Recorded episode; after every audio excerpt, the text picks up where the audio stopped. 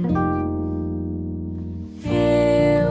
quero me curar de mim. Quero me curar de mim. Quero me curar de mim. Olá, ouvinte. Bem-vindo ao Diário da Consciência, uma série de podcasts da Unficina. Unficina é uma prestação de serviço consciencial à disposição do ser humano. Uma prestação de serviço diferente, autônoma, inspirada, voluntária, universalista, prática e gratuita. O que você irá ouvir a seguir é o compartilhamento de uma prática de autoanálise em grupo, baseada no entendimento de que realidade é uma experiência multimídia e também em outros conceitos autocientíficos estudados na oficina. Essa prática está sendo publicada com o consentimento do praticante para fins de estudo de caso e para ajudar você a praticá-la também. Dito isso, vamos ao estudo de caso. História infeliz. Ande pela sua memória e encontre uma história infeliz. Conte sua história infeliz com detalhes e colocando todos os verbos no presente, como se estivesse acontecendo agora. Conte tudo o que está acontecendo, tudo o que está sentindo, pensando, lembrando, imaginando, junto com os acontecimentos. Hoje é dia do meu recital de piano. Minha avó é costureira e fez um lindo vestido para mim que foi desenhado por minha mãe. Tenho oito anos e é a primeira vez que eu uso um vestido longo. Ele é todo rosa e vai até os meus pés. E em cima é tomara que caia com babadinho, de onde saem duas alcinhas e faz um lacinho nos meus ombros. Me olho no espelho. É lindo. Estou muito bem arrumada. Meu cabelo está muito bem penteado. Mas eu não me sinto bem no vestido e nem arrumada. Ou melhor, eu não me sinto bem para ir ao recital, estou com muita febre. Sinto meu rosto muito quente, o corpo mole, minha bochecha chega a estar tá vermelha. Não quero ir assim doente, ter que sorrir para todo mundo lá de cima do palco e principalmente vou ter que tocar muito bem na apresentação, composição ereta, elegante, como tanto ensinou a minha professora. Como ficar ereta e elegante com meu corpo tão mole assim? sentindo esse cansaço. Mas eu percebo que não vai ter jeito mesmo. Foram muitas aulas o ano inteiro, praticando, ensaiando tanto, vou ter mesmo que ir assim. A febre deixa os meus olhos caídos, estão ardendo. No espelho percebo que eles chegam a estar vermelho, parece que vou lacrimejar. Meu corpo parece que eu estou com sono, cansado. A minha mãe então me dá um remédio me disse que é para a febre melhorar e que eu vou estar me sentindo melhor lá no recital. E que ela estará me olhando da plateia, não vai tirar o olho de mim, que eu não preciso ter medo de passar mal, que eu vou fazer muito bonito. Mas não adianta, me sinto mal, me sinto insegura. Minha mãe vai estar na plateia, não vai estar comigo nem atrás do palco e nem no palco, esperando a minha vez atrás do palco, sinto medo. Tenho inclusive vergonha por estar doente. Gostaria que ninguém nem soubesse. Bom, mas eu sei que eu tenho que ir. É a apresentação tão esperada pelos meus pais, pela professora, minha avó. E eu tive que me esforçar muito até aqui. Se eu não for, eu vou me sentir muito pior por não ir. Foi feito até um vestido para a ocasião.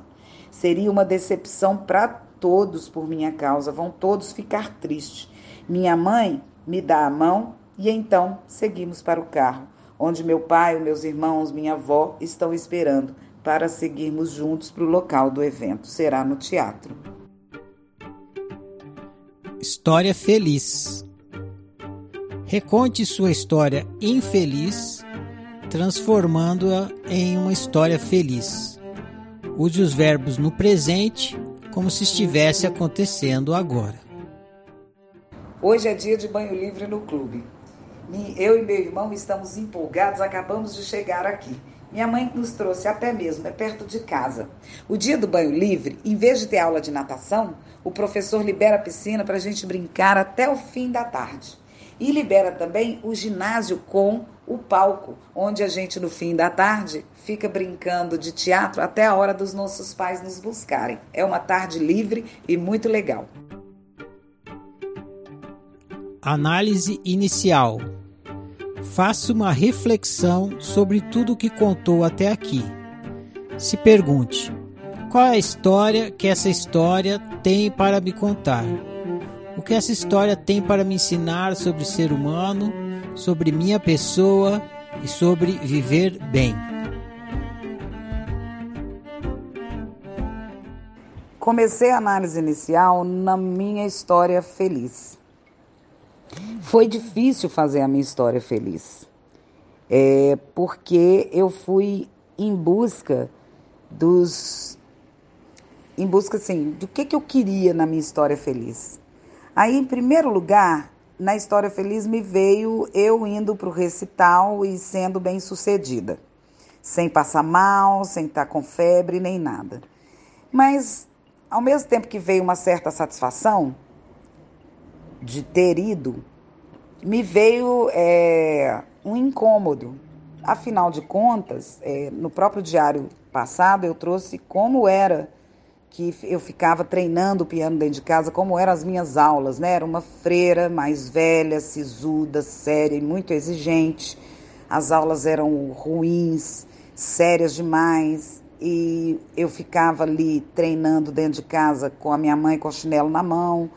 Então era uma insatisfação.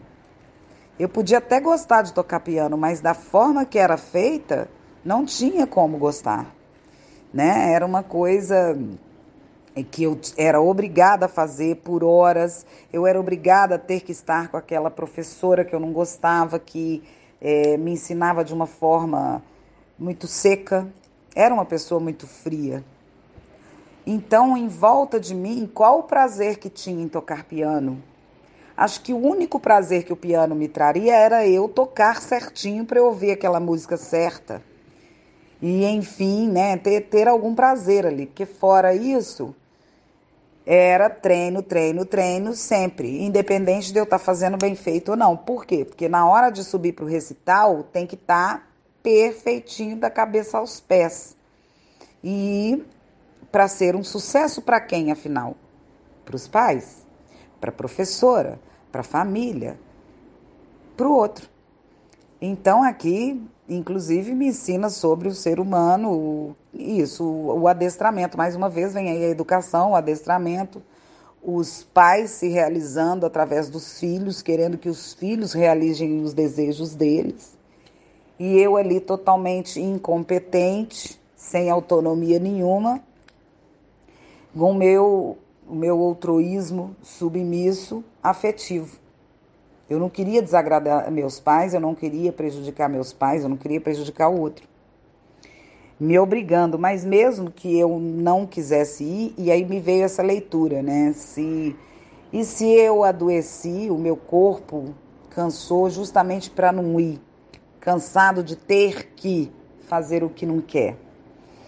Mesmo assim, não resolveu. Vai doente mesmo, vai à base de remédio mesmo, né? É uma hipótese.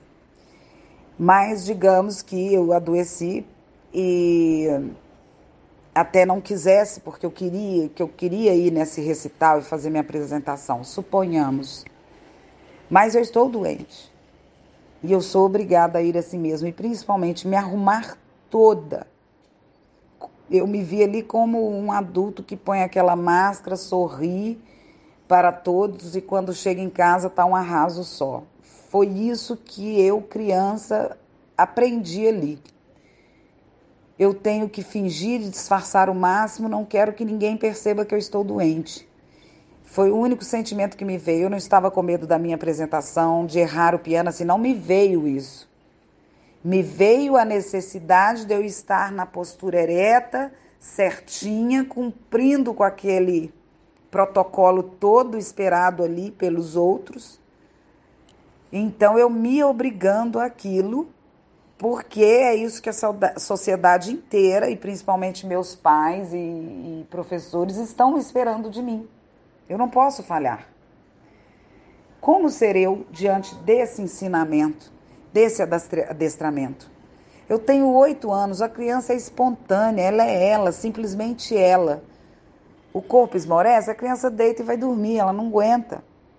Mas eu fui posta de pé, não sei como, que eu simplesmente vesti aquilo ali tudo e participei de todo aquele teatro.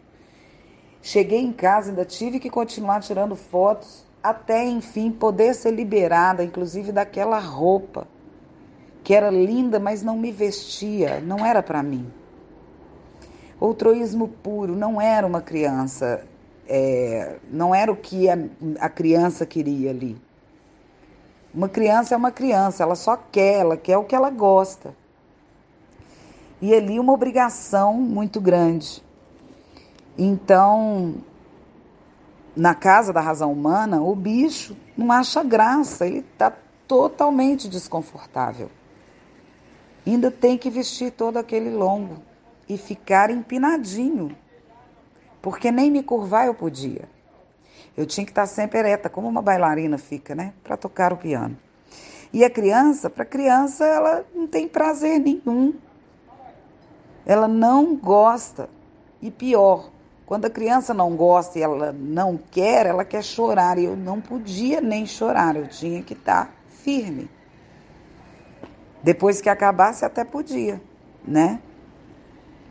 Então ali fica para mim é, nessa primeira história feliz que eu pensei, vou trazer que eu fui bem sucedida, não estava doente, estava linda com o vestido, mas não brilhou o meu olho.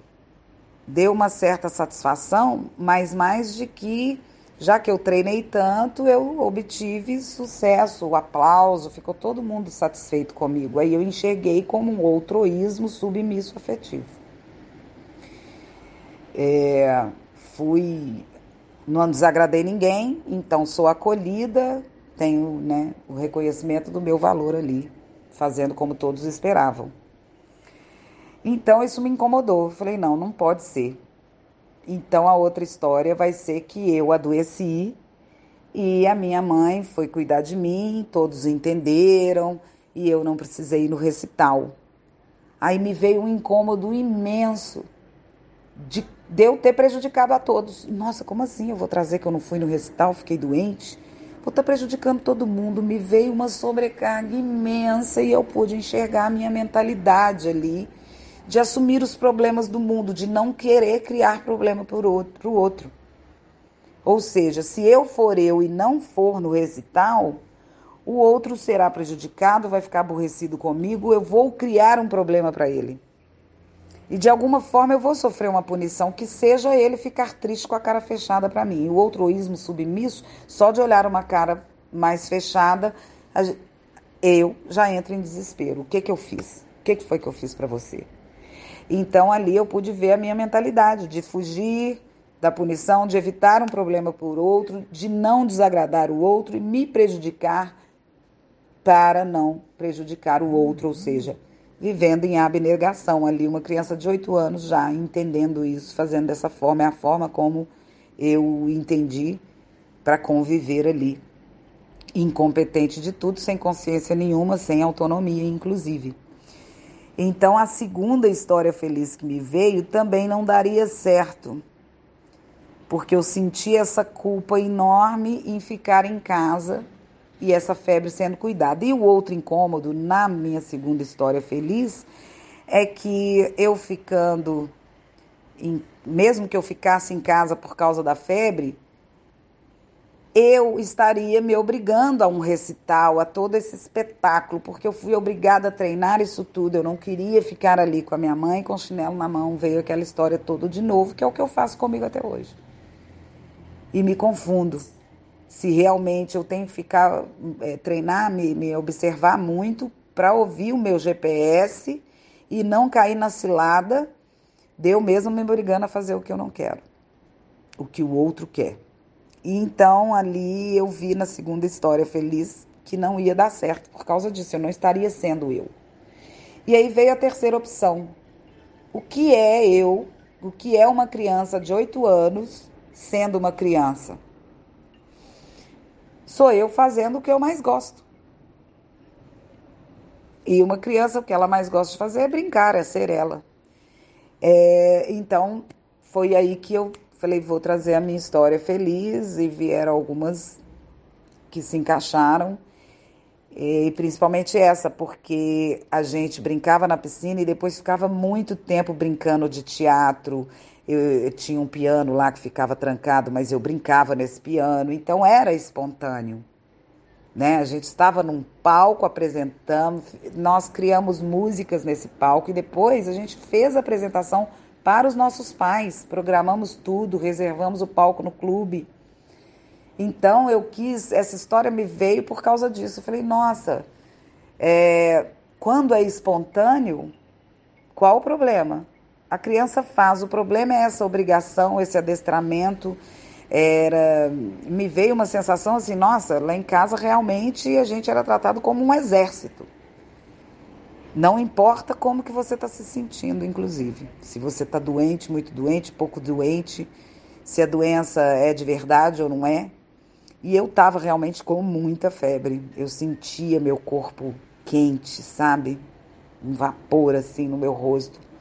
Cômodo imenso. E esse constrangimento enorme de estar diante de todos ali e de repente passar mal.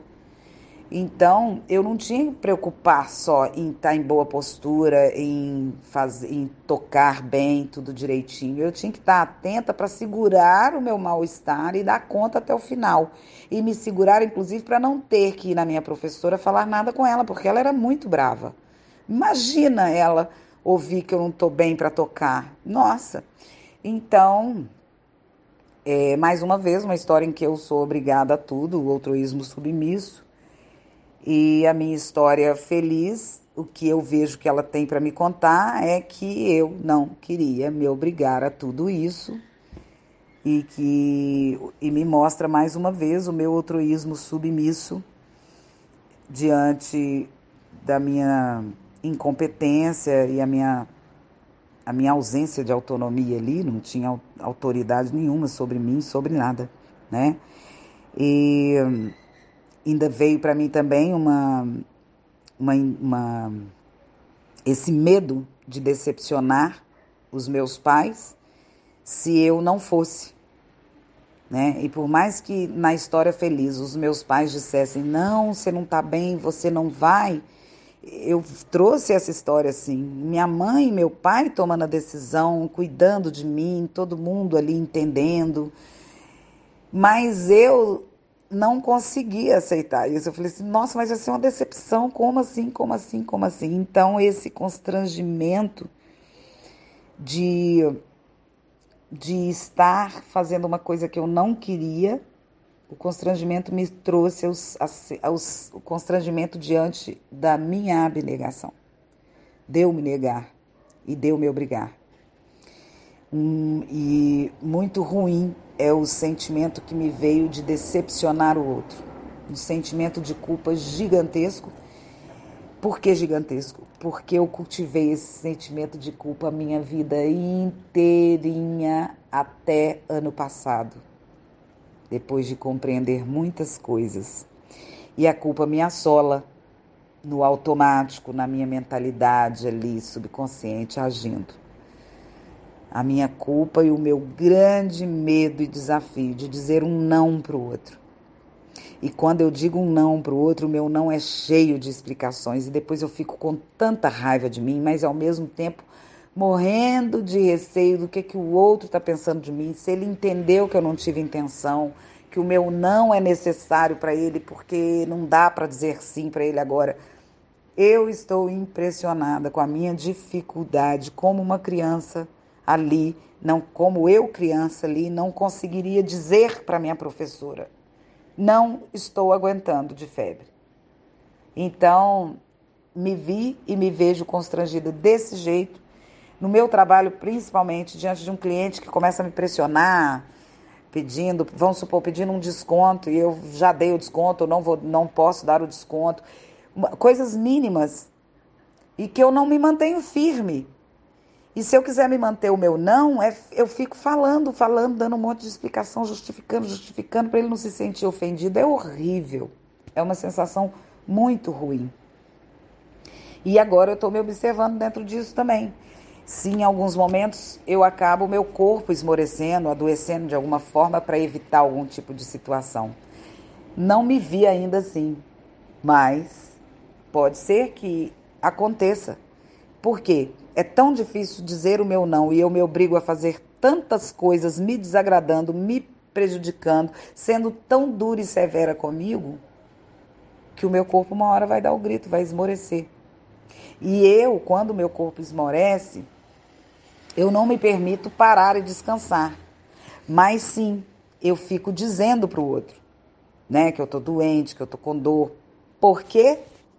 Não é para fazer aquilo, ai, hoje eu não tô bem, é, cuida de mim ou algo assim. É simplesmente para ficar justificando para o outro que hoje eu não vou é, fazer as coisas que eu tenho que fazer ou que eu sempre faço. Hoje eu não serei como eu sou porque eu tô doente. Fico mostrando para a pessoa, mostrando que realmente eu tô doente, de medo dela não acreditar.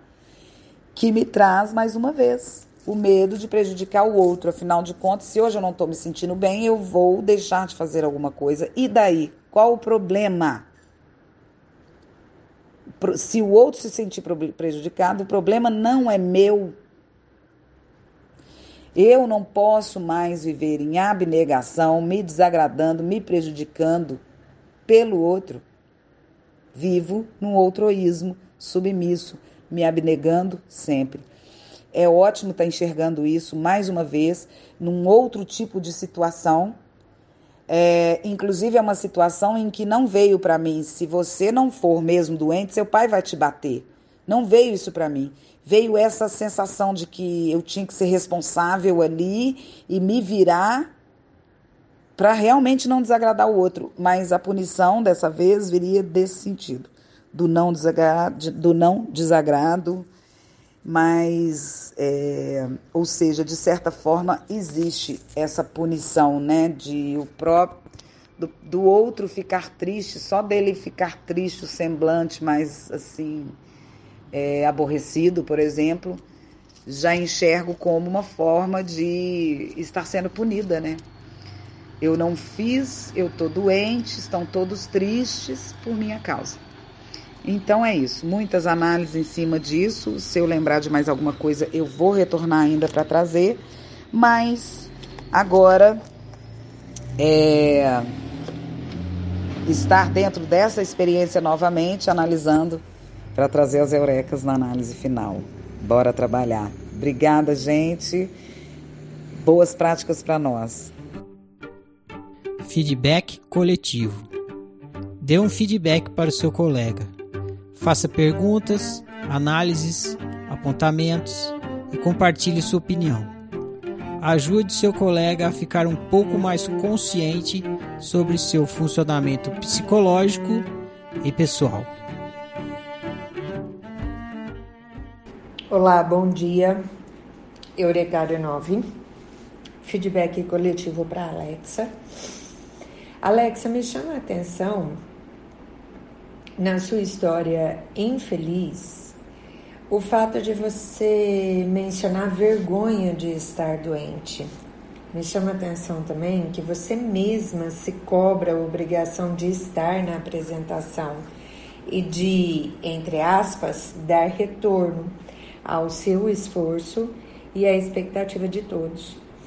Isso também ficou marcado na sua análise, na análise inicial você também menciona sobre, sobre essa cobrança ser muito mais sua do que do que dos outros, né? Você menciona hum, é, como uma das possibilidades uh, não ter cobrança dos seus pais, mas tem a sua cobrança. Isso me chama bastante atenção. Na sua análise, tem algumas coisas que eu pontuei aqui. Sim, os pais querem filhos perfeitos e se dedicam para doutriná-los. E aqui eu me lembrei de. Meu ex-marido sempre dizia que o filho mais complicado é aquele que sempre tem mais atenção. É aquele onde os pais se dedicam mais e. E ele chegava a dizer que é onde os pais mais tem amor, né? Onde os pais mais se dedicam e tal. E aquilo me, me incomodava de alguma forma, eu me questionava o porquê disso. E achava que né, tinha alguma coisa esquisita nessa fala, apesar de perceber que sim, que existia uma dedicação dos pais ao filho, ao filho mais problemático. Mas hoje eu entendo o porquê disso. É, aquele mais problemático é onde eu preciso trabalhar mais para que ele se, aspas, endireite, para que ele corresponda ao mínimo da expectativa de estar no posto de meu filho. Como assim eu vou mostrar ele junto aos outros e ele é assim, tão esquisito, tão torto, tão virado? Então, o pai e a mãe, eles se debruçam em cima desse, desse mais complicado, buscando ver se consegue endireitar essa peste. Mas é um processo dos pais. É, é a história né, que mostra no, no livro do amor fácil, difícil e impossível. É, é fácil amar a criança que corresponde, que é educada e que, e que me dá orgulho, que vai lá, que uh, se apresenta no recital e que tem os aplausos e, né? Mas e aquela criança que mostra rebeldia? Aí não é fácil amar essa criança. Ah, mas pais têm, fi têm amor incondicional? Gente, pais são seres humanos, de carne e osso. Eles não são diferentes da gente, eles são seres humanos com expectativa de serem aceitos, amados, reconhecidos. E sim, no dia do seu recital não cabe falha, né? No dia do seu recital, tudo que tiver ao meu alcance, como pai, como mãe, eu vou fazer. Então é o melhor vestido, então é a família toda arrumada e pronta para que a gente siga para o local do, do, do recital. É, mas aí, de novo, volta a me chamar a atenção o fato de você não querer decepcionar de forma alguma os outros, e você menciona muito isso na sua análise, né? O quanto você não quer gerar nenhum tipo de frustração, o quanto você não quer gerar nenhum tipo de decepção. Você chega a cogitar a hipótese de a história feliz ser os seus pais te acolhendo mas não, seu nível de cobrança com você é tão grande para corresponder à expectativa do outro que você não deseja o carinho deles, que você não deseja a atenção deles. Você deseja ou que aquela situação não exista, ou que, ao ela existir, você corresponda à expectativa.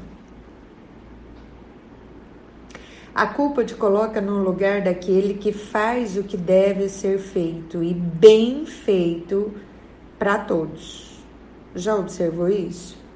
Essa culpa ela sempre te aparece para te cobrar o estar no lugar daquela que faz o que deve ser feito e para além disso, bem feito para todos. Por que essa necessidade de agradar? Por que essa necessidade de agradar até mesmo um cliente? E tudo bem, eu entendo que o cliente é a alma do negócio e que a gente precisa dele para continuar, mas no seu caso você trabalha com muito turista ali, gente que nunca mais vai voltar. E tudo bem, não estou dizendo que a gente deva tratar mal, não, as pessoas, mas o porquê essa necessidade excessiva de agradá-lo. E para você poder colocar o seu não, você precisa se justificar infinitamente. O que, que é que acontece aí no seu mecanismo interno? Qual é de verdade o seu desejo? O seu desejo é de ser a número um? porque nem quando o outro te libera de agradar ele, isso te deixa em paz. Me parece que o que te deixa em paz é ser a número um, é isso? Não sei, fica a pergunta aqui para você analisar, para você se dar conta de que se existe aí um uma competição, uma obrigação de ser o primeiro lugar. Não sei. Fica aí a análise. Se não servir, descarta. Foram só pontos que eu observei aqui que de repente cabe um olhar da sua parte. Beijo. Alexia, minha linda, quanta cobrança! Meu Deus do céu. A cobrança da perfeição, a cobrança de que não pode falhar de espécie alguma.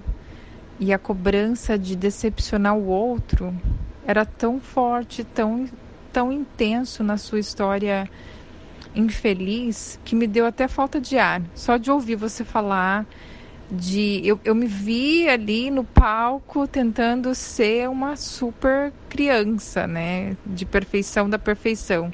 Parecia aquelas quando a gente vai na feira aquelas ah, maçãs extremamente lustradas, né? A ponto de tipo perfeita, né? A perfeição da natureza.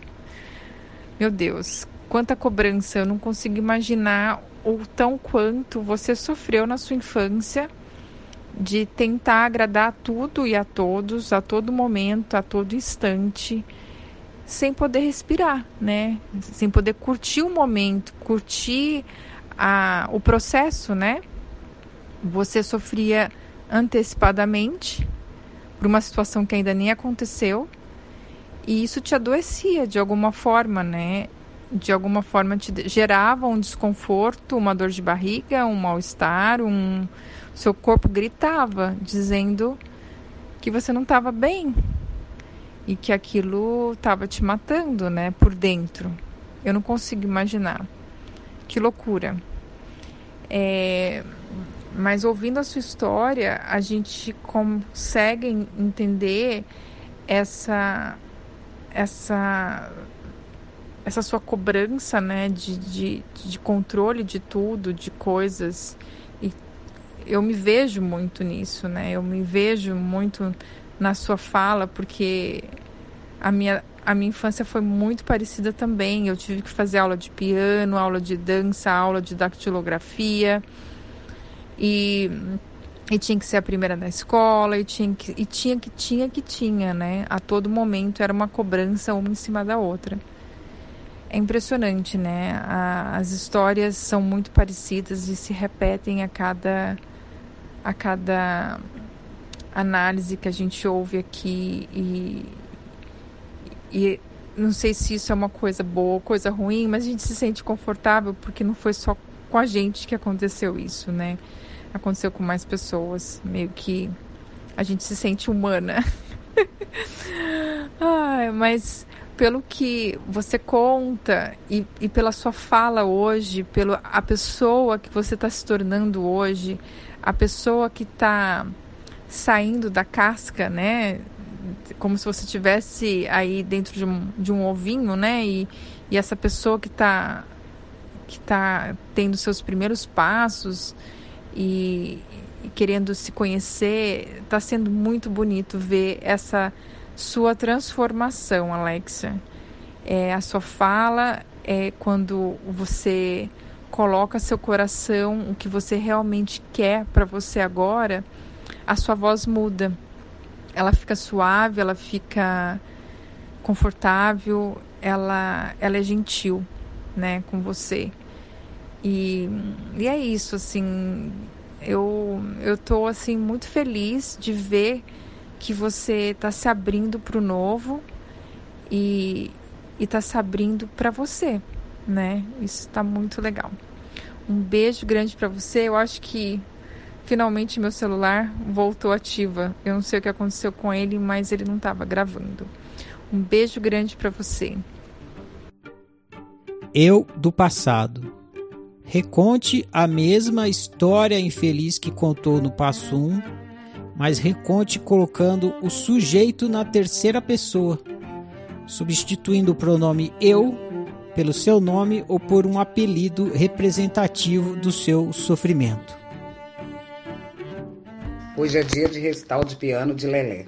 Sua avó é costureira e fez um lindo vestido que sua mãe mesmo desenhou.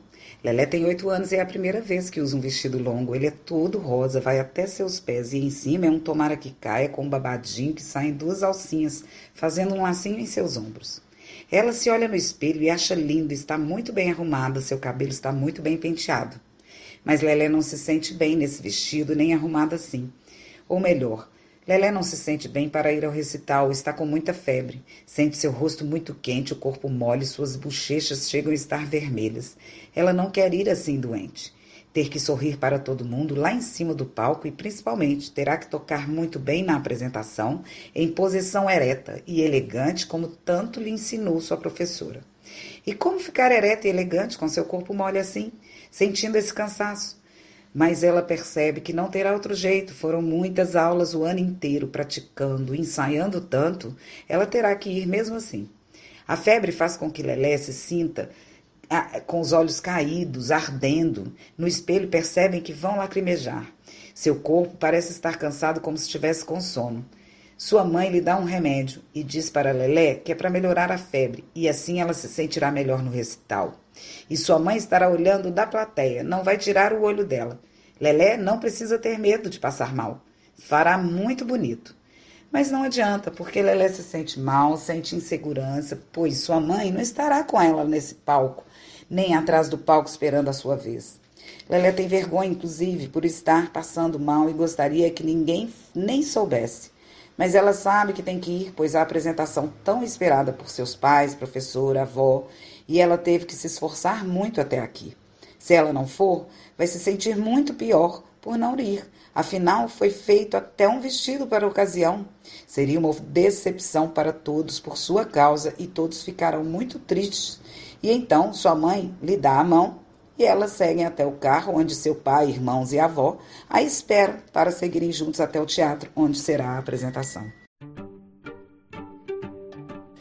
Eu do futuro entre no túnel do tempo e volte até o momento em que termina a história infeliz.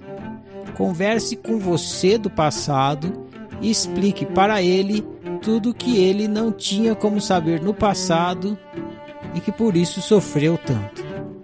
Transmita para você do passado toda a lucidez que você do futuro adquiriu e tem atualmente sobre o que é ser humano e sobre como lidar bem com aquele tipo de situação e outras situações similares que você do passado viverá no futuro.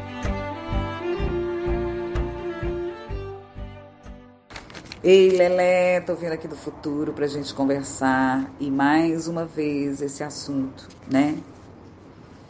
Você ali sentada nesse piano, no piano, se obrigando a fazer aquilo que você não quer, porque se vê obrigada a fazer o que seus pais mandam, mais uma vez, na tentativa e no desejo de evitar a punição. Para isso, você finge, vai, toca muito bem, se mantém firme, sorri numa foto sem querer sorrir. E faz tudo isso para não desagradar seus pais, não desobedecer, não prejudicá-los e não ser punida.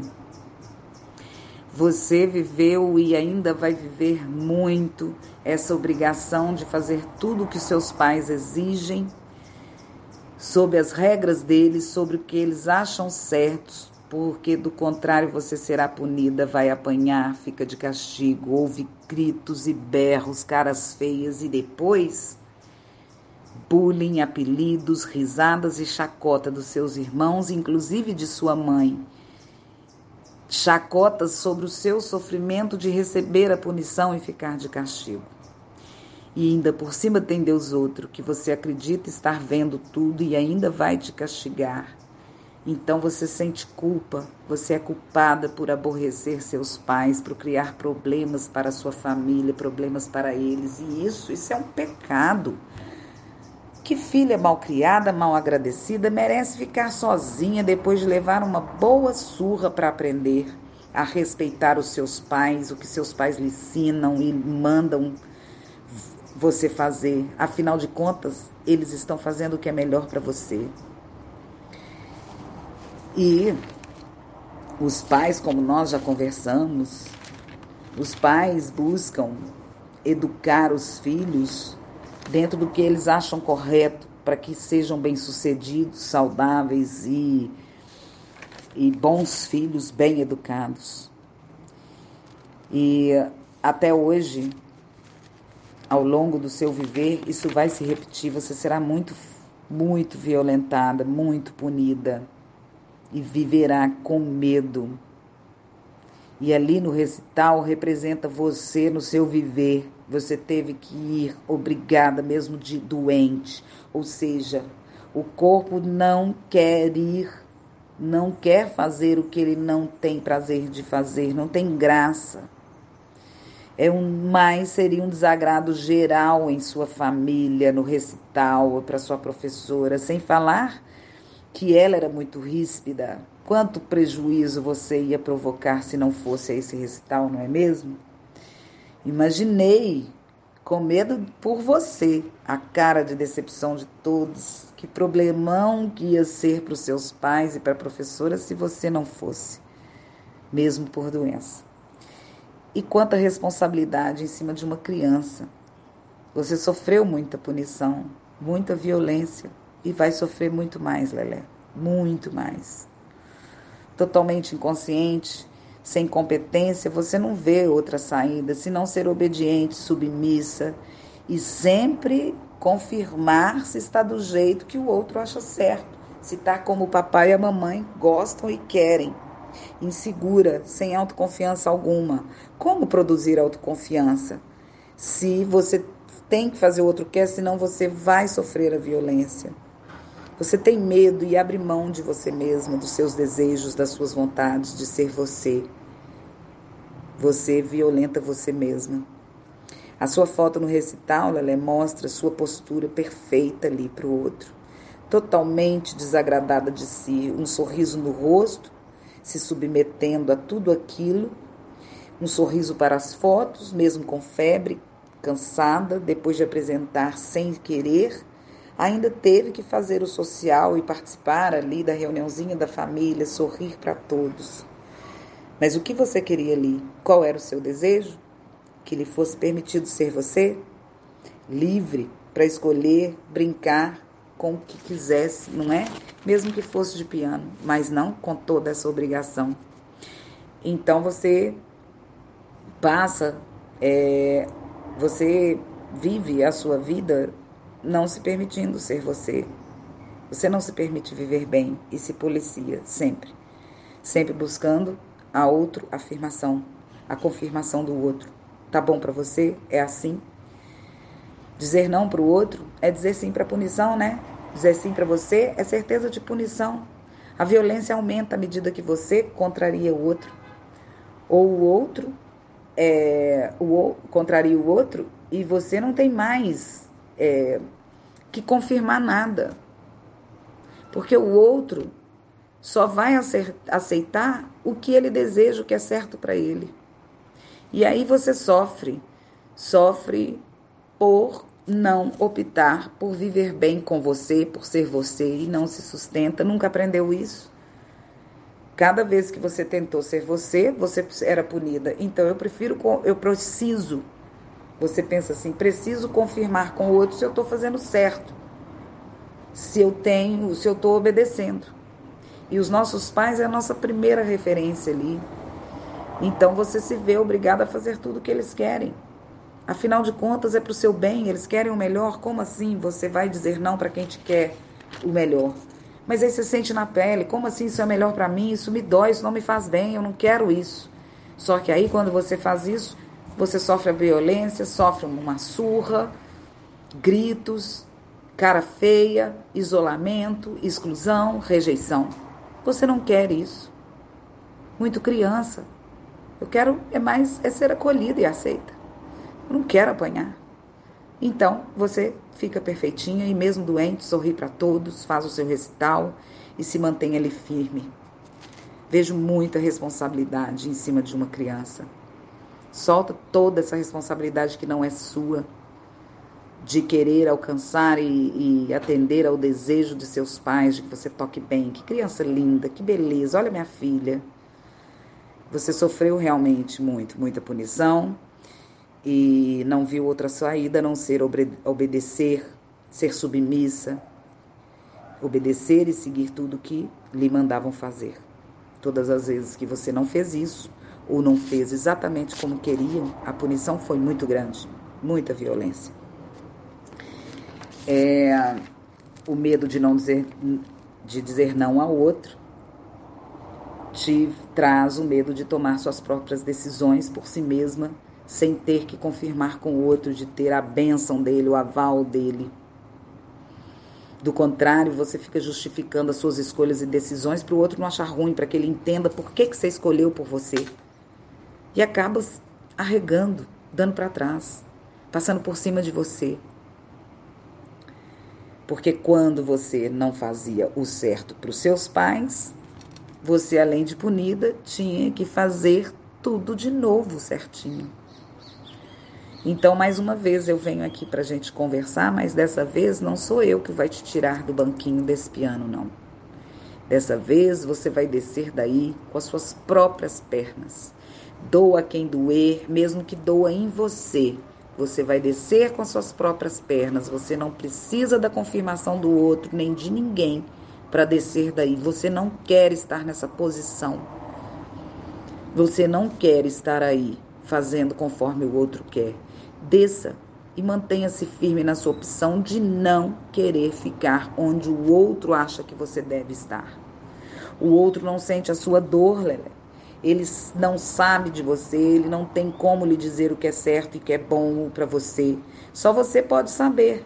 E é optando e experimentando que você vai descobrindo o que é certo para si. Independente do que o outro vai achar ou como ele vai se sentir, aguenta firme a decepção do outro. O outro é problema dele.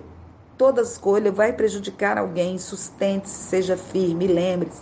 O do outro é problema dele. A violência virá, mas você vai seguir firme, porque violência por violência, que você viva sendo você, descobrindo a sua potência, porque você mesma se encarrega de não se colocar totalmente para fora, sempre com receio, com o atrás, cheia de dedos, para que o outro não ache errado, não te interprete mal e venha a punição. E daí, se o outro te interpretar mal, e daí, se ele achar que é errado, eu vejo o seu medo, eu sinto o seu medo e isso vai continuar ao longo do seu viver, então já guarda isso. Vai com medo mesmo. E se der merda, assume a sua merda e usa ela para você aprender. Essa opção não foi legal, vou nessa aqui e vai se descobrindo, vai brincando de se descobrir, porque hoje você nem se conhece mais. Foi construindo cascas, seguindo o outro e que regra afinal você deve seguir? Não tem como saber do outro e você quer seguir o que o outro acha certo. Aí vai lá, outro. Eu escolhi fazer isso aqui, o que, que você acha? E quando se vê, tá emperrada, sem saber para onde ir, tem nervosa. Aguente firme a decepção do outro. Aguente firme e vai com medo mesmo. Porque os pais, eles achar, acham dentro dessa ignorância, sem lucidez, sem consciência nenhuma, acha que estão fazendo o melhor para os filhos, obrigando eles e que aquela vida que ele te convenceu é a melhor para você. E é assim que você vem vivendo. E vai continuar durante a sua vida, fazendo opções que você não quer, experimentando o que você não gosta, o que te faz sofrer, e seus pais aplaudindo, achando lindo. Mas dói é em você, Lelé. Quem apanha é você. E aí você vive a violência redobrada, porque você não vive sendo você, dói e sofre, você vive se punindo, se controlando, você mesma se impede de viver sendo você, tentando viver dentro do gabarito do outro, do desejo do outro, da expectativa do outro, isso é impossível, então você se viola novamente. Larga essas pedras que não são suas. Larga todas as regras que você acha que tem que obedecer, que nunca foram suas. Essa herança não é sua. Isso é dos seus pais, é do outro. Chega de fingir, ficar em, em, empinadinha, sorrindo, bonitinha, seguindo todas as notas musicais que te ensinaram. Para de aprender e repetir e copiar como o outro manda para ficar bonitinha na foto. E eu que pensava que você queria isso para obter aceitação, para obter aplausos, para ser o centro das atenções e descubro que não. É mais uma vez para evitar o castigo. Pior ainda é o castigo em que você se coloca nesse banquinho. Vamos descer? Desce daí com suas próprias pernas que eu vou lhe dar a mão, eu te dou o apoio eu te dou o apoio para você ir com medo mesmo. Porque esse é o grande mistério. O medo também te avisa do seu desejo, viu? Então, vamos prestar atenção sempre. Agora, a gente, você, quando for fazer suas opções, se veja dentro dela e pergunta: é isso que eu quero? Como eu me sinto? Incomodou, Lelé? Observe sim. Incomodou? Observou. Opa! Tá doendo. Eu não quero isso. Por que, que eu tô fazendo isso? Ai, eu tô fazendo isso porque o outro. Eu tenho que perguntar pro outro. O outro pode achar ruim. E daí se o outro achar ruim? Ah, se o outro achar ruim, ele vai fechar a cara. E daí se ele fechar a cara, ele vai ficar com raiva de mim. E se ele ficar com raiva de mim, ele pode me punir. E daí? E daí? Sustente-se. Você é uma excelente companhia, uma excelente companheira é, vamos então desenvolvendo aos pouquinhos e você vai se tornar livre para ser o que você quiser, do jeito que você quiser, experimentar o que você quiser. Livre para errar, Lelé. Você é livre para errar e é errando que você vai em rumo ao seu gabarito, se acertando. Outroísmo submisso, Lelé, é viver em fingimento, viver mentindo, viver negando a si mesmo e se desperdiçando, desperdiçando seu potencial. Vamos colocar tudo para fora. E, e sem medo, sem medo da violência do outro. Você vai apanhar, vai levar muita chinelada ainda do outro. Aguenta firme, paga para ver, só no que vai dar. E vamos juntas. Tô junto com você. Me dá a mão. Desce daí, Vai tirar essa roupinha? Você não quer tomar um banhozinho, não? Ele refresca também a febre. Vamos? E aí você vai fazer o que você mais quer. Tá bom? Um beijo, minha querida. Tô aqui com você.